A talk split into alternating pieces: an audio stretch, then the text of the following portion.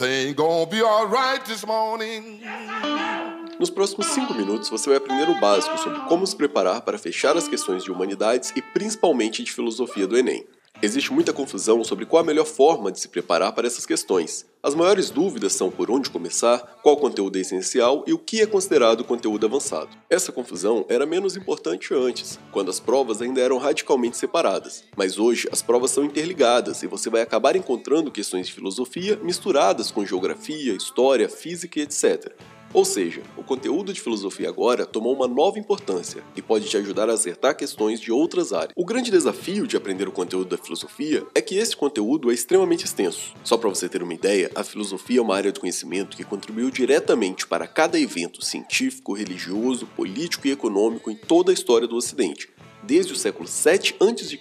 até hoje. Dentro desse desafio, uma questão que divide professores de filosofia é: a filosofia deve ser aprendida através da sua história, através do conjunto de ferramentas que ela oferece, como a lógica e o senso moral, ou como experiência crítica. Essas três formas de ensinar filosofia têm seus méritos.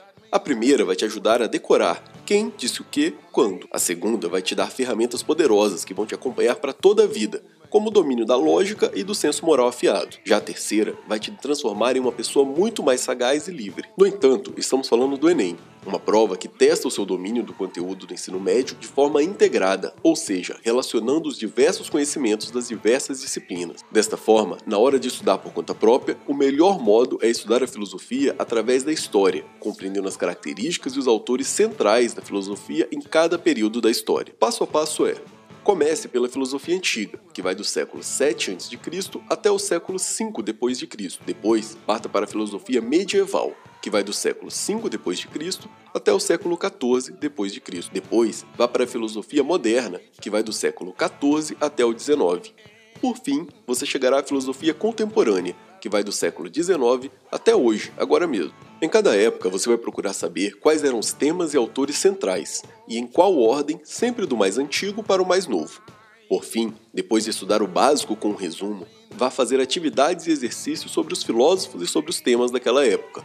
Com poucos minutos por dia, ao longo de poucas semanas, você vai ter o básico para nunca mais ficar perdido em uma questão de humanidades ou de filosofia especificamente.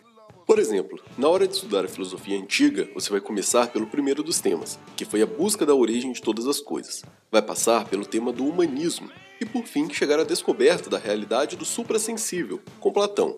Do mais antigo para o mais atual, alguns dos autores que você vai procurar conhecer serão Tales de Mileto, Parmênides, Heráclito, Sócrates, Platão e Aristóteles. Pronto, agora você já tem um roteiro de estudos que vai te passar uma visão ampla sobre cada período da história da filosofia. Quais são as vantagens desse modo de estudo? A primeira vantagem é que você vai ter começo, meio e fim para os seus estudos, porque você vai estudar a filosofia dentro de cada período da história, que são apenas quatro: filosofia antiga, medieval, moderna e contemporânea. Mas e a pré-história, professor? Na pré-história não tinha filosofia. A segunda vantagem é que você vai aprender o conteúdo da filosofia já de forma vinculada aos eventos de cada período da história. Ou seja, quando for aprender sobre Aristóteles, você necessariamente vai aprender também que ele era próximo de Alexandre o Grande e teve papel importante na expansão do Império Grego. Ou, quando for aprender sobre Kant, vai saber que ele participou ativamente do Iluminismo e da unificação alemã. A terceira vantagem é que, quando quiser aprofundar em um tema ou autor, você vai poder partir do que você já sabe em história ou sociologia, para chegar até aquele autor ou tema na filosofia. Nesse método que estou oferecendo, você vai começar pelo que você já sabe sobre a história para entender o que cada filósofo disse. Pode parecer mais trabalho, mas pensa que na verdade, nesse processo você vai estar avançando nos seus conhecimentos sobre história, geografia, sociologia e filosofia, tudo ao mesmo tempo.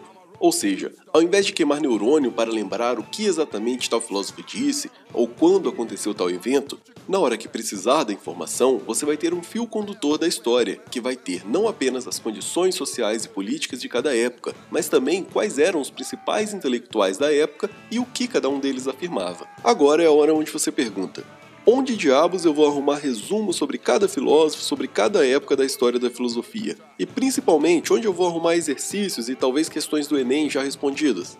Carinhosamente eu respondo que tudo isso e muito mais você pode encontrar nesse podcast e também no nosso Instagram, arroba poucas, ideias, underline, podcast. Muito obrigado por ouvir esse episódio e até mais. Valeu!